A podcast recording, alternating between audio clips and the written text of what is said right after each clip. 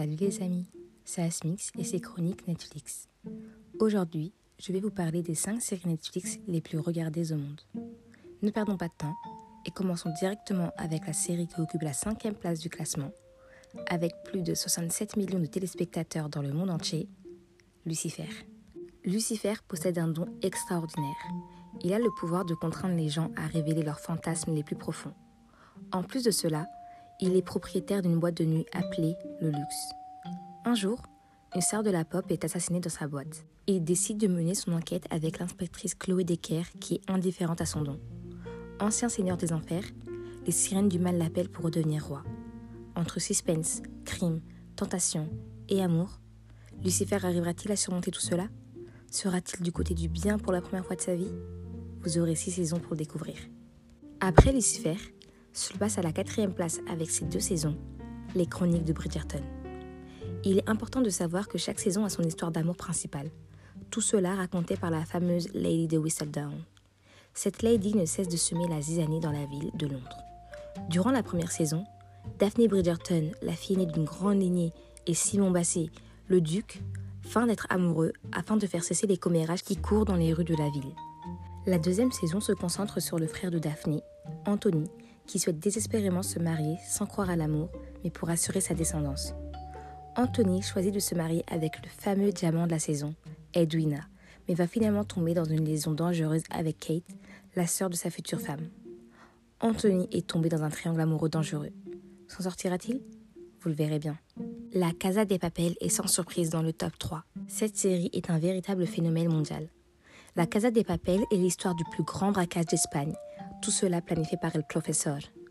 L'équipe de braqueurs, constituée de 11 bandits, veut commettre le casse du siècle en fabriquant plus de 2 milliards d'euros à la Fabrique nationale de monnaie en Espagne. Tout cela sans verser une goutte de sang. Vous y verrez une vraie intrigue tout au long de la saison 1, confrontant les 11 malfaiteurs à l'État. Vous avez de la chance, vous aurez 5 saisons pour vous maintenir en suspense. 5 saisons pour savoir s'ils ressortiront milliardaires. Stranger Things, bien évidemment, avec ses 4 saisons, occupe la deuxième place des séries Netflix les plus regardées au monde. Au premier abord, nous pourrions dire que c'est une série d'enfants. Eh bien non. L'histoire se situe dans la petite ville d'Hawkins, aux États-Unis, dans les années 80. Un groupe de 4 enfants passionnés par le jeu Donjons et Dragons vont être sujets à de nombreuses épreuves paranormales. Un jour, le petit Will Byers disparaît. Sa famille et ses amis vont littéralement retourner ciel et terre afin de le retrouver. Durant leur recherche, ses amis feront la rencontre 11, une petite fille au crâne rasé, qui est peut-être la cause de cette disparition, ou alors la clé pour la résoudre. Au fil des saisons, vous découvrirez le côté obscur de la ville d'Hawkins et l'évolution de la bande d'amis affrontant le mal à travers les saisons. Enfin, et sans aucune surprise, la série la plus regardée dans le monde entier est Sweet Game. Cette série met en scène 456 citoyens coréens en terrible manque d'argent qui se retrouve à participer dans une compétition où le gagnant remportera exactement 4 560 000 dollars. Les joueurs s'affrontent sur des jeux d'apparence enfantine, mais qui dans le fond sont loin de l'être. Je ne vous en dis pas plus, mais j'invite tous ceux qui n'ont pas encore regardé la série d'aller la voir. D'ailleurs, la saison 2 ne devrait pas tarder à sortir. Personnellement, je connais toutes ces séries. Si vous en avez regardé aucune des cinq, je vous conseillerais de commencer par Squid Game, qui est une série très facile à regarder.